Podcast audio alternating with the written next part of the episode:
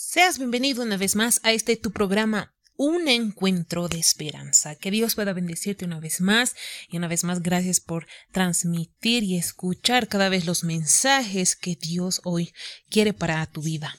Y pues hoy vamos a tener un invitado especial en la parte de la ofrenda musical que nos estará pues hoy en dando alabanzas al Señor, pues serán nuestros amigos del coro Ríos de Agua Viva, así que vamos a darle esa gran bienvenida a nuestros amigos y a nuestros hermanos para que también podamos escuchar ese mensaje musical.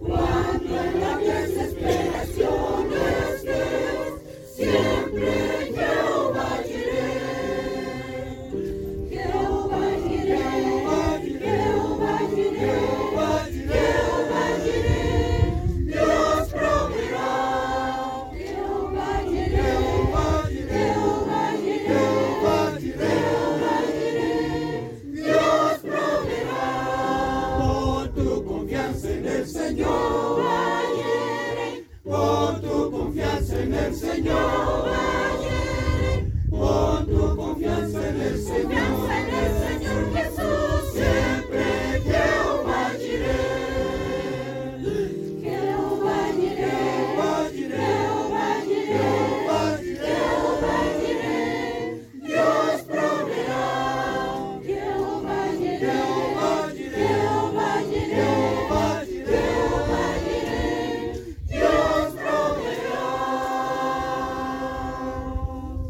Agradecemos a nuestros hermanitos del coro Ríos de Aguaviva por habernos deleitado con esa ofrenda musical en alabanza a nuestro Señor.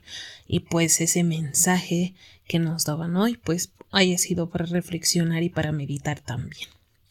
Para pasar al siguiente punto, que es el más importante, a ese momento de esperanza, a ese momento donde es momento de meditar, de pensar, muchas las cosas, ¿verdad? Y hoy pues llegamos al mensaje central. Hoy nos estará acompañando nuestro hermanito Vladimir Mamani con un mensaje realmente especial para cada uno de ustedes, mis amigos, nuestros oyentes. Así que vayamos tomando nota y vayamos tomando atención en el mensaje de... Una gran alegría nuevamente dirigirme hacia ustedes, queridos hermanos, hermanas de la Iglesia Central Viacha. Yo me siento muy bendecido eh, por Dios y agradecido por esta invitación para poder compartir la palabra de Dios. Hermanos, eh, yo quisiera en esta ocasión referirme al tema de la oración. Eh, voy a basarme en el libro de Mateo, capítulo 7, versículo 7, y también en un libro, quizás muchos de ustedes ya lo leyeron, el libro titulado La oración radical de Derek Morris, ¿no? Hermanos, yo voy a leer este versículo muy conocido de Mateo 7:7. Vamos a abrir nuestras Biblias. Ahí podemos eh, leer de la siguiente manera. Dice, pedid y se os dará, buscad y hallaréis, llamad y se os abrirá. Yo quiero preguntarte en esta ocasión, ¿Cuál es tu pedido de oración? ¿Qué estás orando en estos días? ¿Qué estás pidiendo a Dios? ¿Qué estás buscando para tu vida? ¿Estás orando con fe? ¿Estás orando de vez en cuando? ¿Estás orando todos los días? ¿Estás clamando a Dios? ¿Alguna vez oraste con audacia? En este libro de la oración radical de Derek Moses, ¿no? refiere a diferentes ejemplos ¿no? de oraciones audaces. Hay un ejemplo eh, de Elías cuando oró, clamó para que pueda resucitar un hijo, ¿no? De una viuda de Sarepta, ¿no? Hizo una oración audaz y Dios le contestó. También eh, Jesús oró a su Padre Celestial para que proveyese alimento para una gran muchedumbre. Jesús elevó una oración audaz, ¿no? Otro ejemplo, cuando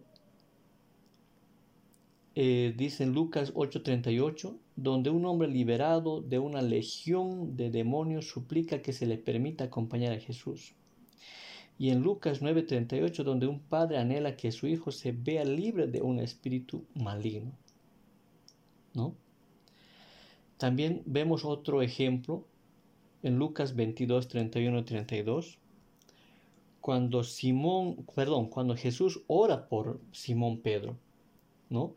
Cuando le dice Jesús a Pedro, Satanás os ha reclamado para zarandearos, ¿no? Pero yo he pedido por ti para que no pierdas la fe. El discípulo se enfrentaba al peligro de perderse para siempre. ¿Cómo crees que oró Jesús por Pedro? ¿No? Y fue una oración intensa, dice. Jesús rogó encarecidamente al Padre en favor de Simón Pedro. Así pide Jesús que le vemos la oración radical, que oremos intensamente, ¿no? Que seamos puntuales, que seamos audaces, que roguemos al Padre, ¿no? Dice que em, la palabra orar, ¿no? Proviene de un, del verbo eh, griego utilizado, deomai, que significa suplicar, pedir encarecidamente, implorar. ¿Qué le parece? Queridos hermanos, así como este hombre eh, que pidió que su hijo fuera liberado, ¿no? De los demonios, tuvo una oración audaz, así como Elías oró para que resucite ¿no? el hijo de esta viuda de Sarepta, así como Jesús oró ¿no? al Padre Celestial por Pedro y por otros, yo sé que también ora por nosotros, ora por ti, por mí, ¿no? En esta ocasión yo quiero también eh, compartirles la historia de un hombre llamado George Mueller, ¿no? Un hombre que nació por los años 1805, cuenta su biografía que a los 10 años fue enviado por su padre a estudiar para ser un cura, ¿no? O sea, que perteneciera al clérigo, ya que en esos tiempos pertenecer al clérigo eh, significaba estabilidad laboral, ¿no?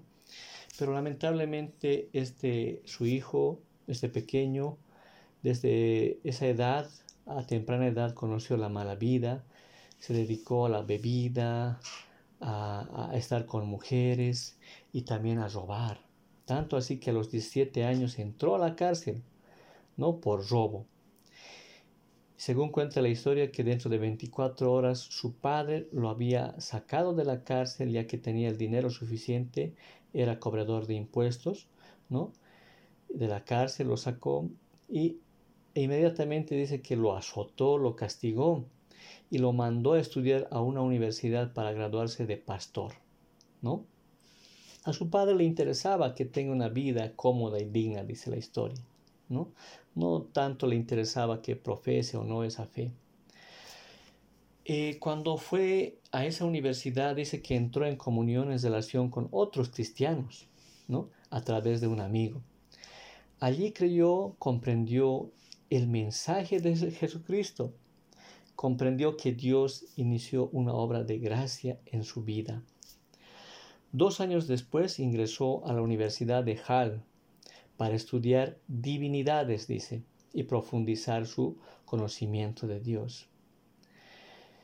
Eh, George Mueller quiso ser misionero, pero lamentablemente eh, tuvo una enfermedad que le impidió cumplir con ese sueño. Eh, posteriormente se mudó dice, a un pueblo ¿no? llamado, eh, bueno, ¿dónde está el, nombre? A un pueblo de Inglaterra, dice ¿no? la historia, ¿no? Y ahí dice, comprendió la misericordia que Dios había tenido con él. Conoció a un hombre en, en ese lugar donde, donde le enseñó más sobre Dios. George Mueller se dedicó a estudiar la Biblia, entendió la gran importancia que tiene estudiar la Biblia, ¿no? Ya cuando fue pastor, em, se propuso no recibir salario alguno por su, por su trabajo. Él entendió que tan solamente orando podría suplir sus necesidades básicas, ¿no? En Bristol, dice Inglaterra, hizo una gran obra por los huérfanos. Juntó a dice a 30 niñas, albergó, alojó en su casa junto a su esposa ya, ya tenía su esposa. Pasó unos años, ya consiguió, dice, tres casas para niños y también para niñas, ¿no? Y ya albergó 130 niñas, dice en esa ocasión. Eh, la vida de George Mueller fue una vida de entera confianza, ¿no? En Dios, confianza y oración, consiguió miles y miles de dólares para poder ayudar a los huérfanos. Cuenta la historia que cada mañana oraba y estudiaba la Biblia junto a los niños. Esa era la tarea de todos los días, ¿no? George Mueller se dedicó a predicar la palabra de Dios. En 1875, a los 70 años, viajó por diferentes países predicando en inglés, francés y alemán, dominaba varios idiomas. Ya casi por morir, logró tener cinco edificios, dice, para albergar a dos mil huérfanos. ¿Qué les parece? A quienes nunca les faltó el alimento. Qué lindo. La obra de George Mueller. Ella eh, cuenta otra ilustración también de George Mueller, que en una ocasión estaba viajando en un barco rumbo a Quebec. Y la historia cuenta de esta manera. El capitán de un barco contó lo siguiente, dice, la última vez que navegué por aquí, hace cinco semanas, me aconteció algo extraordinario que revolucionó mi vida por completo, dice. Teníamos a bordo a George Mueller de Bristol, durante 24 horas yo no había abandonado el puente de mando. Cuando se acercó George Mueller y me dijo, Capitán, he venido para decirle que necesito estar a Quebec el sábado por la tarde. Es imposible, le repliqué.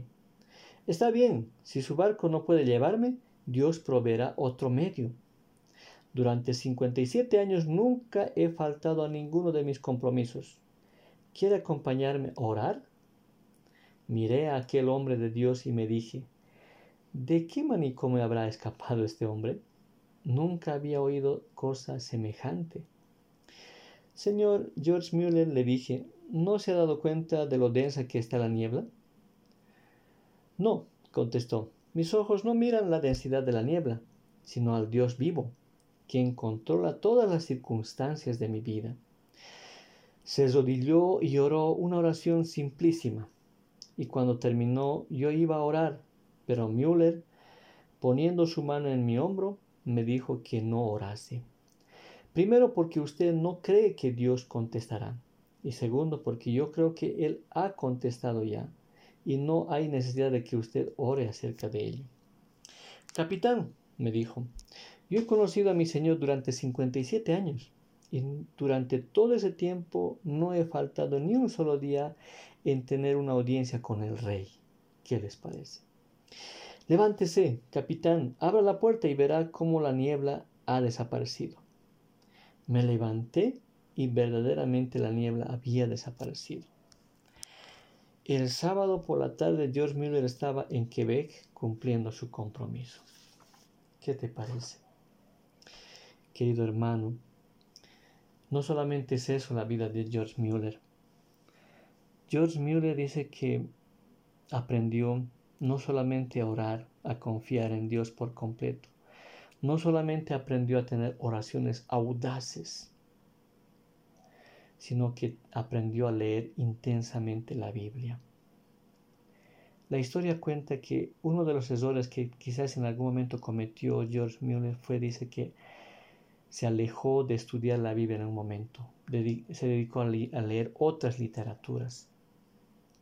Fue uno de los errores que cometió George Mueller durante su vida cristiana. Ahí se dio cuenta que al leer otras literaturas se había estado perdiendo lindas eh, lindos milagros, hermosos milagros, grandes milagros que Dios hubiera hecho si tan solamente hubiera permanecido seguir estudiando la Biblia. Es un ejemplo ¿no? de oración, de confianza, de fe a Dios. George Mueller entendió que Dios proveerá todo lo necesario para que cumplas tu ministerio eso nos dice a ti y a mí, querido amigo. Por eso yo te preguntaba al principio, ¿cuál es tu pedido de oración? ¿Cómo estás orando? Yo te invito en esta ocasión que aprendas, aprendamos a orar con audacia a Dios, porque Él está dispuesto a contestar nuestras oraciones. Pedid y se os dará, dice la palabra de Dios. Busca y hallaréis llama y se os abrirá. ¿Qué problemas, qué necesidad estás atravesando en estos momentos? Recuerda que Dios es un Dios de poder, es un Dios maravilloso, es un Dios de amor, que está dispuesto a perdonar nuestros pecados, que está dispuesto a bendecirnos, que está dispuesto a no hacernos faltar nunca lo que necesitamos. Que Dios te ayude, querido amigo, querido hermano, hermana. Mantengamos siempre firme la fe, mantengamos siempre presente el estudio de la Biblia diariamente, orando. Y veremos las maravillas que Dios nos tiene para cada uno de nosotros. Que Dios nos bendiga. Que Dios te bendiga, querido hermano. Muchas gracias. Agradecemos a nuestro hermanito Vladimir Mamani por habernos regalado este mensaje acerca de la oración, de esa, oración audaz, ¿verdad? De esa oración que es ferviente y que es tan fervorosa, teniendo tanta fe, ¿verdad? Y pues hoy nos, nos incita a ello, ¿verdad? A que podamos orar con más fe, con más amor hacia las otras personas también mis amigos, mis hermanos que están ahí escuchándonos, ustedes puedan hoy orar, arrodillarse y hablar con Él fervorosamente con fe y confiados en que todo lo que pidieran se les va a dar. Así nos dice nuestro Señor en su palabra, ¿verdad? Así que oremos con fe. Y pues así llegamos al final de este capítulo. Una vez más, ustedes pueden compartir este mensaje con sus amigos, familiares, donde sea que vayan. Y así también puedan ustedes eh, seguirnos en Facebook, YouTube, en Anchor, en eBooks y puedan también escucharlos por esos medios. Y bueno, pues nada, les esperamos en el siguiente capítulo porque este ha sido tu programa, un encuentro de esperanza. Nos vemos a la siguiente.